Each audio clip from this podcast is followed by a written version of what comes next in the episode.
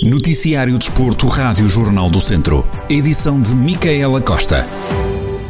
No atletismo, Cristiano Pereira, atleta da Casa do Povo de Mangualde, é campeão do mundo e da Europa de meia maratona para pessoas com deficiências intelectuais. Cristiano Pereira foi o vencedor individual da dupla competição, com o registro de 1 hora, 9 minutos e 46 segundos.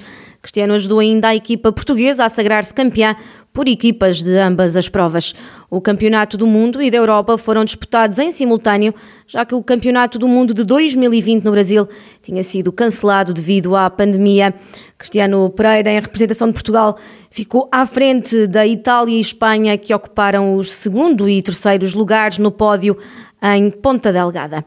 No ciclismo, XCM, Tiago Ferreira está por estes dias a participar na Brasil Ride, a prova que vai já na 11 edição, junto a alguns dos melhores mountain bikers do mundo. A Brasil Ride acontece durante sete dias, começou este domingo e termina sábado, dia 13 de novembro.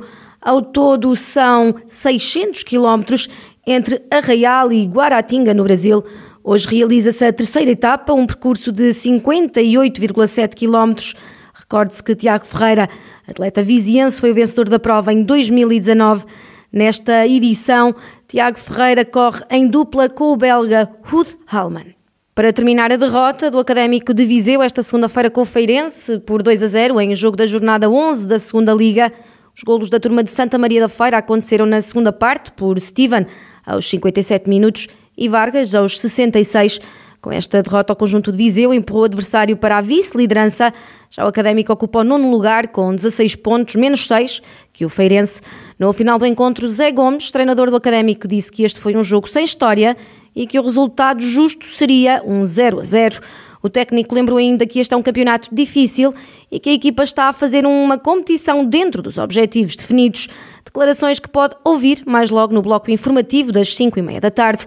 O encontro aconteceu no Estádio Municipal de Aveiro, casa emprestada do Académico, onde estiveram uma centena de espectadores.